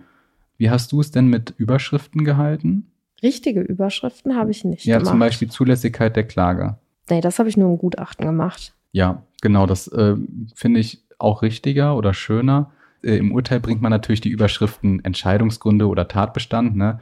Allerdings alles, was darüber hinausgeht, würde ich nicht bringen, weil äh, die Überschriften werden ja im Urteil funktional ersetzt durch die Obersätze. Also wenn man klare Obersätze hat, braucht man eigentlich keine Überschriften, die sind überflüssig. Ist auch in der Praxis eher unüblich bei weniger komplexen Urteilen, würde ich sagen. Ja, beim Gutachten sehe ich das auch so ein bisschen anders. Ne? Bei, bei der Gutachtenklausur dafür diese großen Dinge, Mandantenbegehren, ähm, Gutachten, Zulässigkeit der Klage, Begründetheit der Klage, da würde ich auch Überschriften machen, aber dann auch nicht übertreiben. Ich hatte zum Beispiel letztens mal eine Klausur korrigiert, äh, da war dann, wurde 280.1 BGB geprüft und dann äh, Prüfungspunkt vertreten müssen, war Überschrift vertreten müssen mhm. und dann ein Satz darunter, das vertreten müssen liegt vor. Ende. Und dann kam der nächste Punkt. Ah, und das ja. ist so, un, un, also das unnütze Schreibarbeit, da kann man sich die Überschriften sparen und sich auf die Begründung beziehungsweise auf die Obersätze beschränken. Ja. Hast du denn Gliederungspunkte gemacht? Also so römisch erstens, zweitens, drittens oder arabisch erstens, zweitens, drittens? Eher weniger, meine ich. Ja. Äh, also wie, äh, allenfalls für die Punkte zulässig und begründet.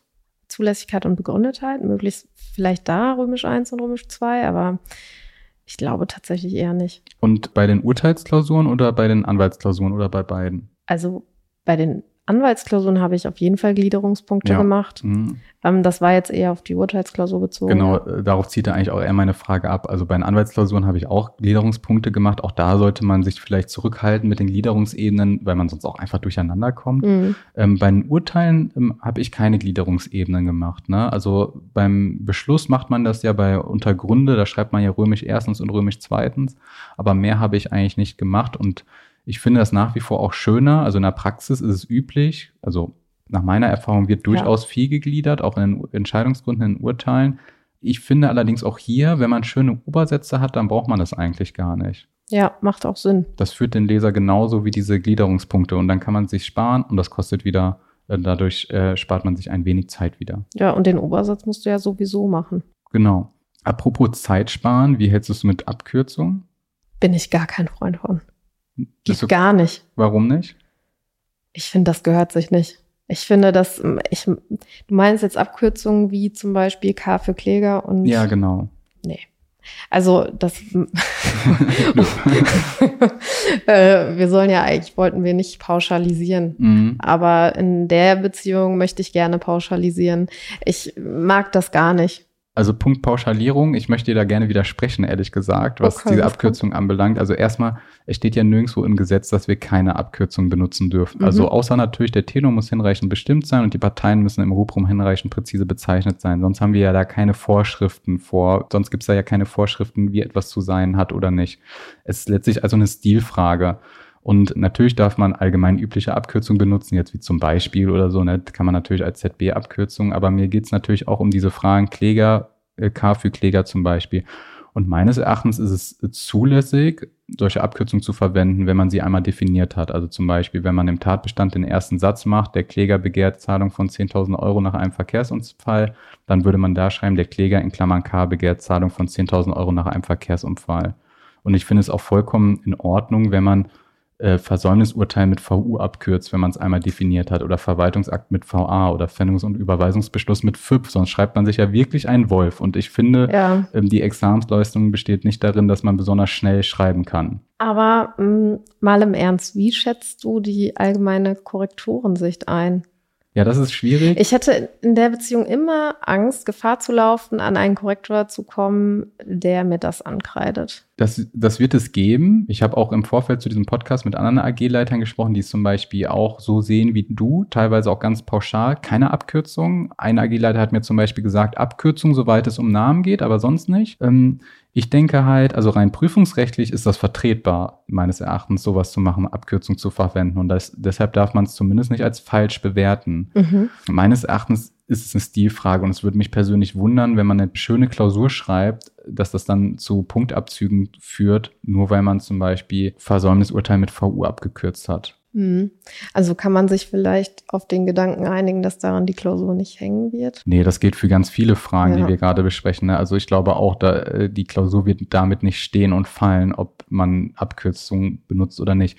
Allerdings, weil ich halt denke, es ist zulässig, es ist vertretbar und ich glaube, es führt nicht zu Punktabzug und man kann Zeit sparen, würde ich es halt machen. Ich habe es auch so gemacht, also in meinem Examen. Man kann halt sagen, in einer Praxisarbeit gehört sich das nicht. Das, ja. äh, das gehört da nicht rein. Ja deshalb mag es auch sein, dass es Leute negativ bewerten. Aber es würde mich, wie gesagt, wundern, wenn die Klausur sonst gut ist, dass man das dann dass dem irgendein ausschlaggebendes Gewicht zukommt. Ja. Ausschlaggebendes Gewicht kommt allerdings zu, meines Erachtens, dem Umstand, dass man alles begründen sollte. Wie siehst du das? Was genau? Ich lese zum Beispiel häufig in Zivilurteilsklausuren die Formulierung, die sachliche Zuständigkeit folgt aus 23 Nummer 1 71 Absatz 1 GVG. Und jetzt würdest du das begründen? Ich würde das zumindest kurz begründen. Du nicht? Warum nicht? Weil ich das trivial finde. Also wenn es ja. vorausgesetzt ist, ist ein trivialer Fall, ja. ja, also das jetzt mal unterstellt, dann würde ich diese Feststellung so stehen lassen. Ich würde das jetzt natürlich auch nicht ausführlich begründen, aber ich würde schreiben, Komma, weil der Streitwert zum Beispiel über 5000 Euro liegt. Okay, kurz genau, gehalten genau, kurz an der begründet. Stelle, ja. Also ich kritisiere das schon. Ich finde, weil sonst fehlt meines Erachtens eben die Subsumption. Wenn mhm. ich Klausuren korrigiere, und das lese ich wirklich sehr häufig, die sachliche Zuständigkeit folgt aus und dann kommen nur die Normen, da schreibe ich immer dran Begründung, Fragezeichen, weil ich finde schon, man sollte zumindest kurz das kurz begründen, okay. mhm. ähm, warum das der Fall ist. Das kann man ja einfach machen. Genau, das kann man einfach machen und soll, finde man kann damit halt auch einfach zeigen, dass man es auf dem Schirm hat, ne? Ja. dass man weiß, worauf es hier ankommt. Ja. Bei diesem Punkt sachliche Zuständigkeit, das äh, schlägt auch, ähm, da lese ich auch in dem Zusammenhang häufig, die sachliche Zuständigkeit folgt aus 23 71 GVG. Ach, das finde ich wieder unschön. Ja, ne? Ja. Warum? Also, jetzt werde ich gerade abgefragt.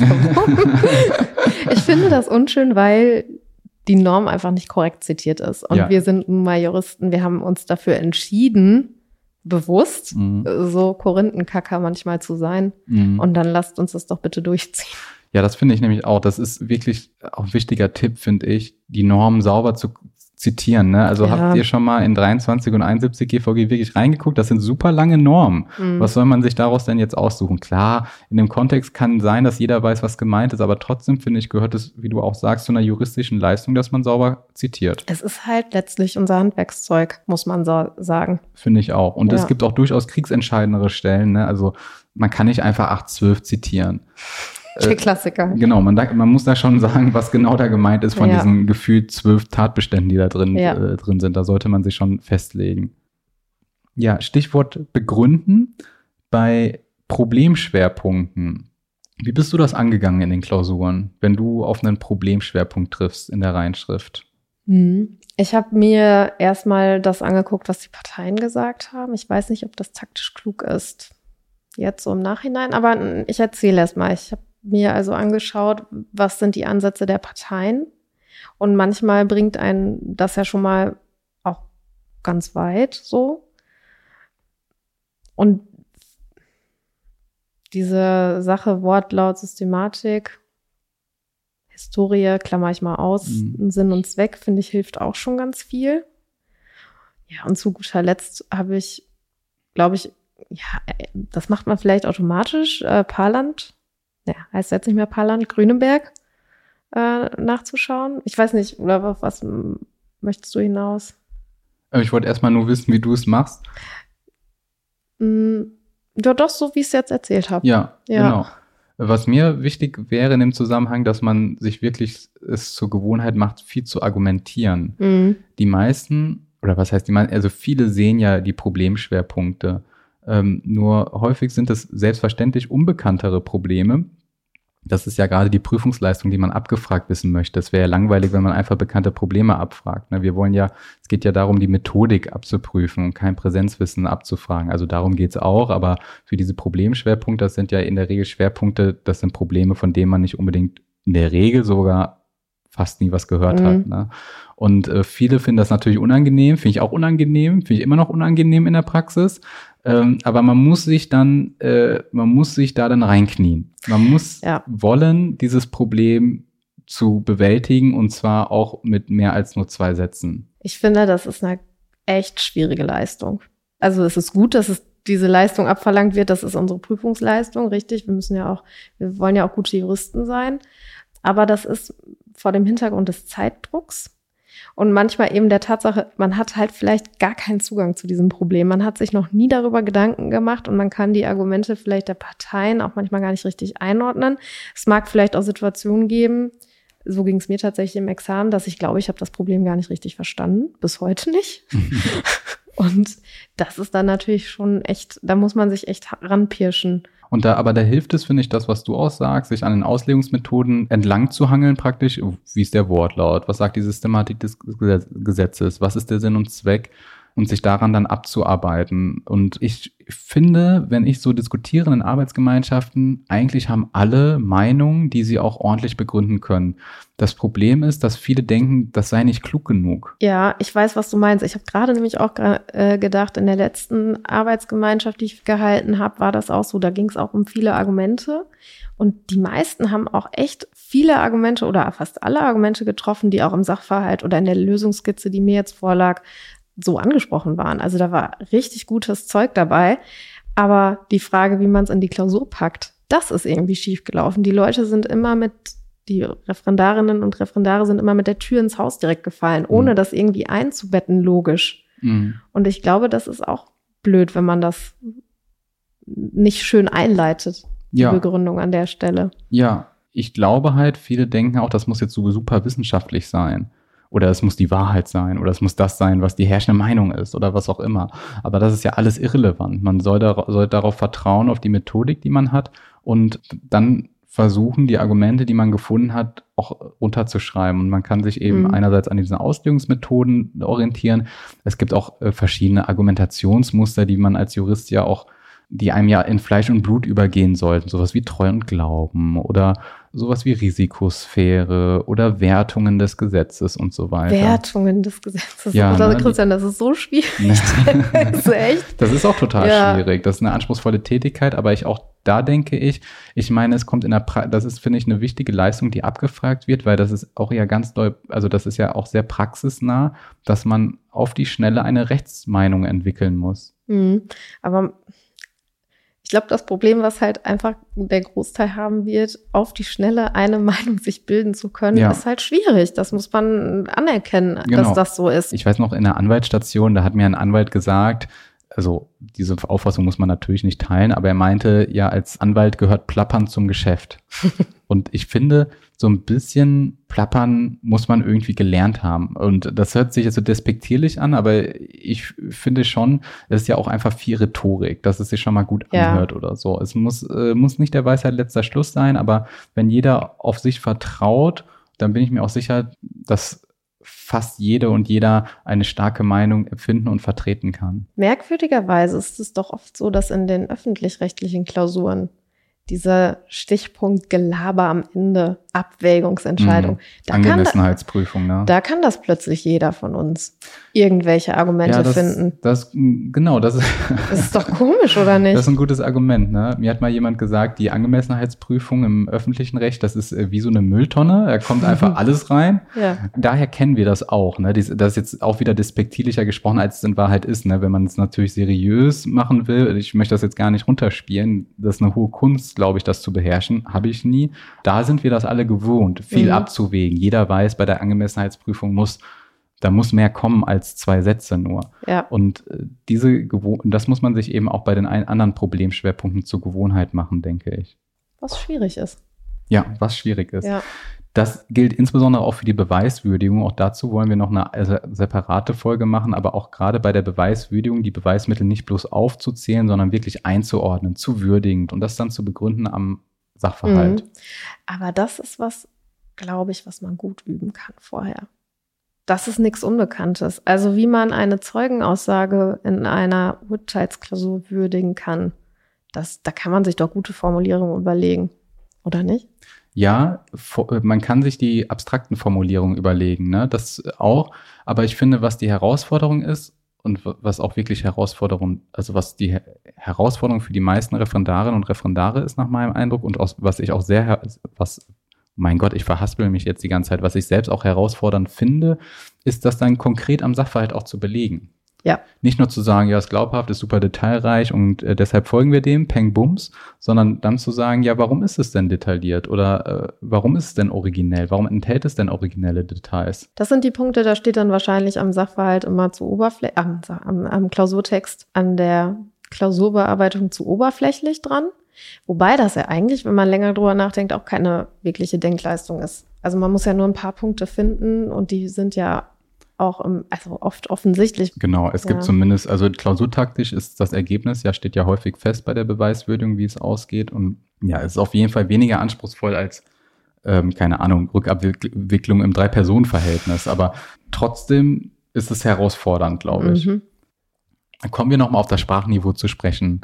Ich weiß, das ist bitter, aber ich glaube, das ist schon ein Punkt, der relevant ist, Sprachniveau. Mhm ich meine, dass auch das ist unser Handwerkszeug und ich bin auch ein Fan davon, von genauer Sprache. Ich weiß nicht, ob ich das in der Praxis immer so gut umsetze, aber ich bemühe mhm. mich sehr, weil ich finde, man kann da schon sehr differenziert im, im Deutschen auch was ausdrücken. Mir persönlich, das ist jetzt wirklich ein sehr profaner Tipp und wahrscheinlich werden ganz viele Hörerinnen und Hörer mit den Augen rollen, aber ich habe dafür ganz viele BGH-Urteile gelesen oder auch mhm. landgerichtliche Urteile vor allem, also Urteile erster Instanz ich finde auch, das schult ungemein die Sprachkompetenz und auch die Art und Weise, wie Juristinnen und Juristen sprechen, formulieren, diskutieren. Das Lesen von Entscheidungen, auch gerne mal erstinstanzlicher Entscheidungen, da hat man ja auch mal schönen Tatbestand, kann sehen, wie das dort gemacht ist. Dadurch wird man einfach, einfach sicherer in so Absolut, Situationen. Ja, ja.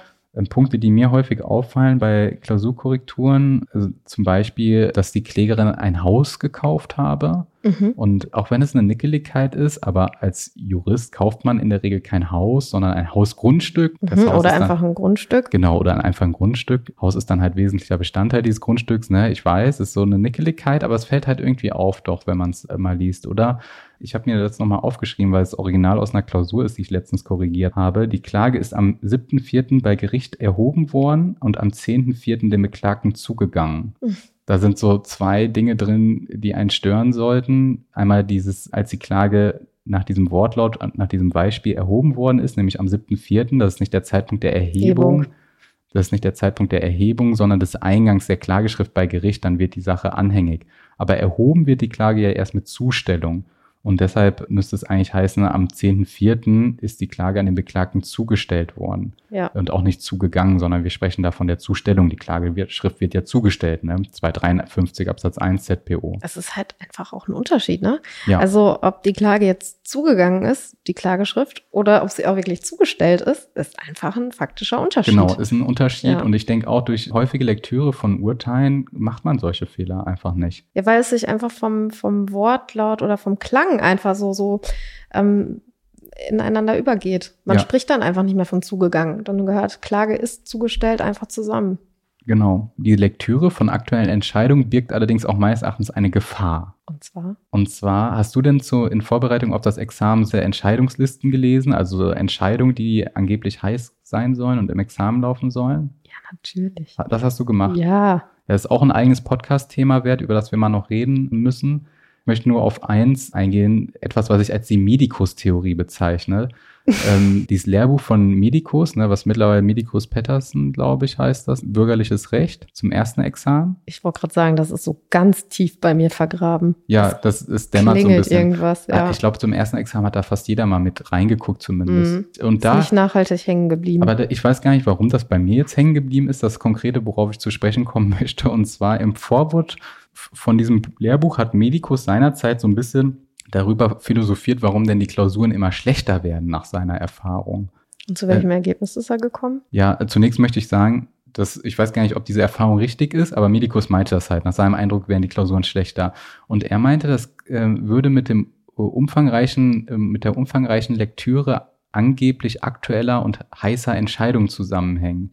Weil die Kandidatinnen und Kandidaten meinen, in Klausuren eine Entscheidung wiederzuerkennen, teilweise auch zu Recht wiederzuerkennen und dann wenden sie ihr Wissen an, was dann, wenn der Fall abgewandelt worden ist, teilweise nicht passt.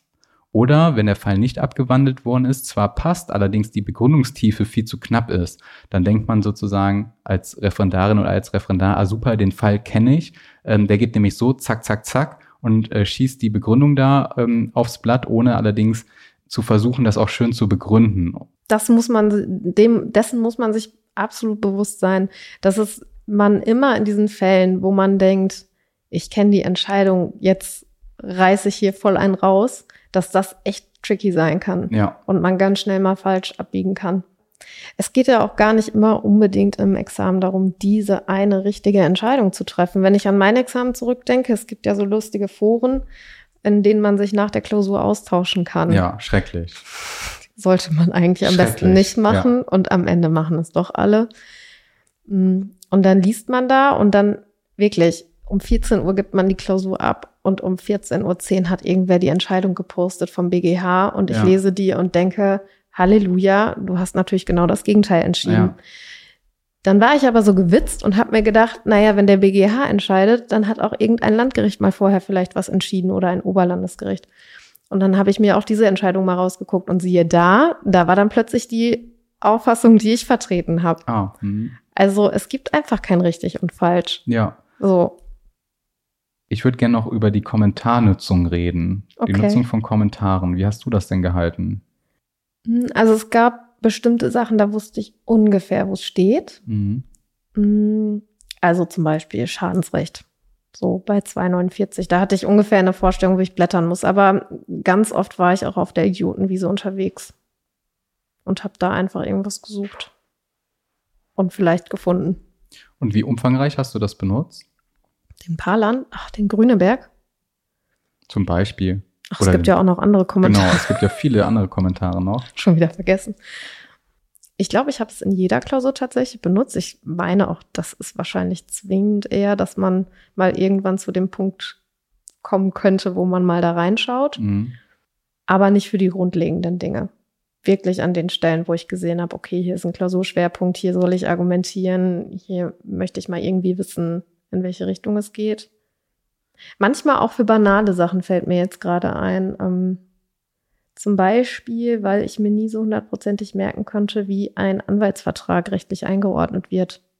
Und da musste ich einfach jedes Mal nachgucken. Mhm. Und dann wie bist du da vorgegangen? Ich wusste ja dann schon, wo ich es ah, finde, ja. ungefähr. Mm, mm. Aber ich musste es einfach immer nachgucken und habe es dann abgeschrieben. Ja, das ist ganz gut. Ne? Also die Kommentare sind halt erstmal gute Datenbanken, ne, wo Wissen abgelegt ist. Ja. Bei mir, ich hatte so eine ähnliche Erfahrung mit dem Grüneberg bei der Frage dieses Vier-Stufen-Modells, äh, wenn es um die Abrechnung von Reparaturkosten nach einem Verkehrsunfall geht. Da gibt's ja diese 100%-Grenze, 130%-Grenze. Ach, ich erinnere mich. Bliblablub und so. Äh, ich hatte unglaublich Schwierigkeiten, mir das zu merken und habe dann stattdessen irgendwann mal geguckt, wo steht das denn eigentlich im Grüneberg? Und das, ähm, also für die Interessierten, ich habe es mir jetzt für die Vorbereitung nochmal aufgeschrieben, um zu gucken, ob es da immer noch drin steht. Und ja, in ähm, der Kommentierung zu 249 Randnummer 24, da ist das super kommentiert und so gut kommentiert, dass man es nicht auswendig äh, kennen muss. Man kann da einfach, wenn man weiß, das kommt dran, dann äh, wäre ich dahin ausgeschwärmt und hätte mir das nochmal durchgelesen. Das wäre tatsächlich auch ein Tipp, den ich mir im Vorhinein überlegt habe und der bei mir hier noch auf dem Zettel steht. Ich kann empfehlen, im Vorhinein mal vor der Klausur nochmal durch den Grüneberg zu blättern an den relevanten und präsenten, prominenten Stellen. Ja. Zum Beispiel eben 249. Ja. Äh, ganz ehrlich, drei Tage vor der Klausur fängt man jetzt nicht nochmal an, eine Übungsklausur zu schreiben. Jedenfalls habe ich das nicht gemacht. Aber man kann die Zeit vielleicht ganz gut nutzen, einfach mal kursorisch da nochmal sich zu vergegenwärtigen, was steht da drin. Ja. Ja, und manches ist ja auch versteckt, ne? Zum mhm. Beispiel, dass unter 839 ähm, ja das eigentlich das gesamte Staatshaftungsrecht ja super kommentiert ja. ist, ne? Was ja zum Beispiel hinterher in der öffentlich-rechtlichen Klausur eine Rolle, Rolle spielen kann. kann ja. Es ist auch einiges, einiges erschließt sich zum Beispiel nicht unbedingt, dass manche Sachen sind in der Vorbemerkung zu 249 kommentiert, was man vielleicht eher im Deliktsrecht erwarten würde und umgekehrt. Deswegen lohnt es sich da so ein Gefühl zu entwickeln und in, Vor in der Vorbereitung viel den Kommentar zu nutzen. Oder ganz viele Dinge zum Gebrauchtwagenkauf stehen auch irgendwo. Frag mich jetzt nicht, vielleicht guckt ihr das selber nochmal nach. Aber da steht auch so viel, unglaublich viel drin. Ja. Gerade wenn, wann liegt da ähm, gutgläubiger Erwerb und diese ganzen Sperenzken und Spielchen, äh, steht auch richtig viel drin. Ja. Und äh, das kann allerdings dann auch Fluch und Segen zugleich sein. Ne? Es ist immer so die Frage, ob man die Zeit hat, um in den Kommentar reinzuschauen. Im Strafrecht hat man mit dem Fischer und dem Meier Gossner zwei unglaublich mächtige Kommentare zur Hand. Man hat allerdings kaum Zeit oder wenig Zeit, jedenfalls in der S1-Klausur. Da habe ich, glaube ich, kein einziges Mal einen Kommentar angefasst, weil ich so in, in Eile war. Doch, ich musste. Wir hatten eine abgefahrene Klausur. Ja. Es ging gar nicht anders, als da in den Kommentar zu schauen. Aber da stand dann auch viel drin, also das stimmt wohl. Ja. Man, genau. Aber dieses Gefühl mit schwitzigen Händen durch den Fischer dazu. Ja, dann ist das auch noch so, so, dünnes Bibelpapier ja. so, ne? Und dann alles klebt da dran, ja. Ja, Schweißflecken, weil man schon gar nicht weiß, bin ich hier überhaupt richtig? Ja. Ja, man muss, äh, genau, man, da steht dann auch viel drin und man muss dann auch sich selbst disziplinieren, dass man jetzt nicht ins Schmökern gerät, ne? so, ach so, das, das, das gibt's auch noch und das ja. gibt's auch noch zu wissen. Man muss dann wirklich auch äh, zügig und punk äh, punktuell nachschlagen. Absolut, ja. Zum Beispiel Definition kann man auch im Strafrecht super, super nachschlagen mit den äh, Kommentaren. Aber, Hast du das gemacht? Also ich kann mich positiv nicht erinnern, allerdings wäre es meine Empfehlung, eben wenn ich nicht mehr genau weiß, keine Ahnung, wie, wie definiere ich die Wegnahme? Kann man ja auch schnell nachschlagen im Strafrecht, wenn es einem entfällt. Also so bei Vermögensbetreuungspflicht und diese mhm. Dinger, da würde ich sagen, okay. Mhm. Aber die gängigen Definitionen, echt lernt die doch auswendig. Wäre das, das doch das Optimum eigentlich. genau, das wäre auch die primäre Empfehlung von mir. Ich weiß gar nicht mehr, wie das bei mir, also ich kann mich nicht erinnern, in der S1-Klausur in den Kommentar geguckt zu haben.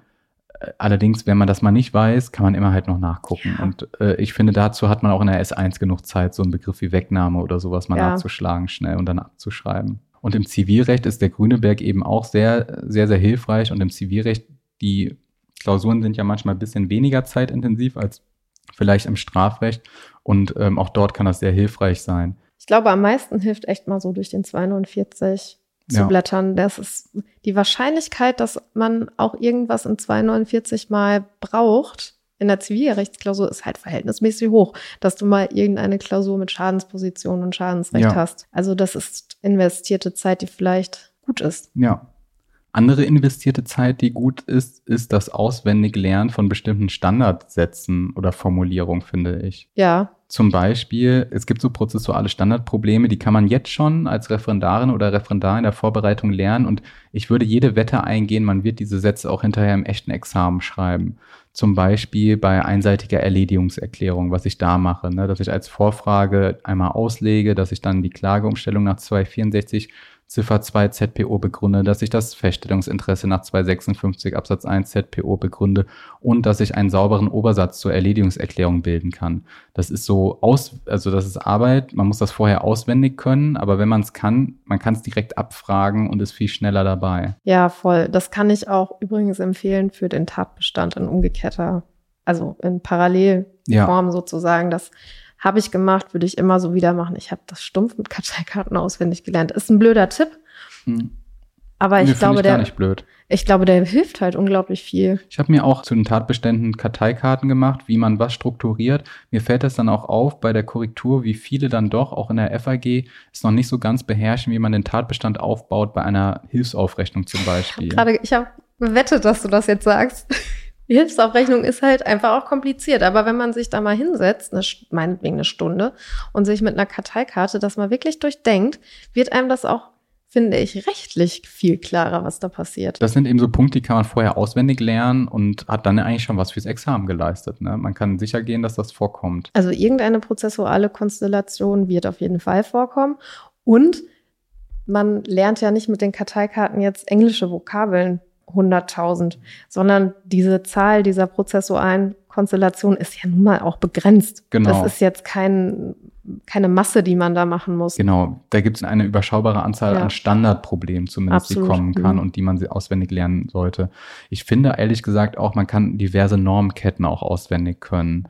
Zum Beispiel für die streitwertabhängige Zuständigkeit, dass es halt in der Regel 1 und 3, manchmal auch 5 ZPO in Verbindung mit 23 Nummer 1 und 71 Absatz 1 GVG ist. Oder wenn man nach der ZPO ein Fristende berechnen muss, zum Beispiel die Einspruchsfrist oder die Wiedereinsetzungsfrist, dann fällt äh, das Fristende berechnet man nach 222 Absatz 1 in ZPO in Verbindung, in Verbindung mit, mit. Wie bitte? In Verbindung mit. Genau, in Verbindung mit. Oh Gott, jetzt sage ich jetzt nichts Falsches. Ich habe, glaube ich, immer gesagt 187 1, 188 Absatz 2. Ja, genau. Und fürs Fristende wäre es dann nur 188 ja. Absatz 2, genau. Also 222 1 und 188 Absatz 2 BGB, das wird mit ziemlicher Sicherheit in deinem Examen vorkommen, liebe Zuhörerinnen, lieber Zuhörer. Entsprechend hat man im öffentlichen Recht auch die Verweisnorm in 57 Absatz 2 VWGO für die Fristberechnung und der verweist dann auf die ZPO und die ZPO verweist ja dann wiederum aufs BGB. Wenn man das vorher nicht auswendig kann und sich für jede einzelne Klausur heraussuchen muss, ist das unglaublich blätterintensiv. Man muss sehr viel blättern und verliert ja, dadurch Zeit. Das muss man auch, das sollte man auf jeden Fall auswendig können weil man das, wie du schon sagst, mit ziemlicher Sicherheit einfach braucht. Und das ist gut investierte Zeit im Vorhinein. Minimax-Prinzip. Minimaler Aufwand, maximales Ergebnis. Ja, wobei auch mehr, das hört sich natürlich sehr schön kernig an, aber auch dazu muss man natürlich sagen, die Klausur steht und fällt jetzt nicht damit, dass man diesen Tipp beherzigt. ja, das ist richtig. Ich komme mal wieder auf den Boden der Tatsachen zurück, aber das spart am Ende vielleicht fünf Minuten, die ähm, einen echt helfen können am Ende. Ich hätte sonst nichts mehr auf dem Blatt. Mm, ich auch nicht. Ich finde, das echt helfen können war, finde ich, auch das richtige Stichwort. Wir hoffen nämlich auch, dass dir, liebe Hörerinnen, lieber Hörer, unsere Tipps, die wir jetzt hier besprochen haben, vielleicht in der Vorbereitung, vielleicht in den äh, echten Examensklausuren helfen können. Es gibt eine unglaubliche Vielzahl an Tipps und äh, wir haben das Thema jetzt hier mal angerissen und hoffen, dass wir euch ein schönen Überblick dazu geben konnten. Das sind so zumindest die Tipps, die uns geholfen haben. Ja, auf jeden Fall. Wobei man auch sagen muss, wir haben jetzt sehr viel über die Urteilsklausur gesprochen. Das ja. kann man ja auch noch aufziehen für alle möglichen anderen Klausurtypen, insbesondere auch für die anderen Fächer. Ja, das Thema ist auf jeden Fall, also man kann darüber lange diskutieren. Deswegen haben wir ja auch jetzt eine eine ordentliche Folge gemacht, die einiges an Minuten angesammelt hat. Und äh, wir wollen jetzt allerdings die Ohren der Zuhörerschaft auch nicht länger malträtieren mit dem ganzen Klausurtipps. Irgendwann muss alles mal ein Ende haben. Und ich finde, da sind wir jetzt hier an einem guten Punkt angekommen. Vielen Dank fürs Gespräch, Anna. Ja, danke dir. So viel zu unseren Klausurtipps, die uns persönlich geholfen haben und uns würde natürlich interessieren, was sind denn eigentlich deine persönlichen Klausurtipps, die dir schon weitergeholfen haben. Nimm gerne Kontakt auf mit uns, zum Beispiel über Instagram unter ref.pod oder per E-Mail unter jura.ref.pod.gmail.com. Ich hoffe, dir hat der Podcast gefallen und falls ja, würden wir uns natürlich über eine wohlwollende Bewertung bei der Podcast-Plattform deiner Wahl freuen. Es würde uns auch freuen, wenn du unseren Podcast abonnieren würdest und weiterempfehlen würdest. RevPod ist eine Produktion des Oberlandes Gicham. Die Podcasterinnen und Podcaster geben in diesem Podcast ausschließlich ihre persönlichen Ansichten wieder und keine offiziellen Standpunkte der Justizprüfungsämter. Das war's für dieses Mal. Ich freue mich, dich in der nächsten Folge wieder begrüßen zu dürfen. Bis dann, ciao.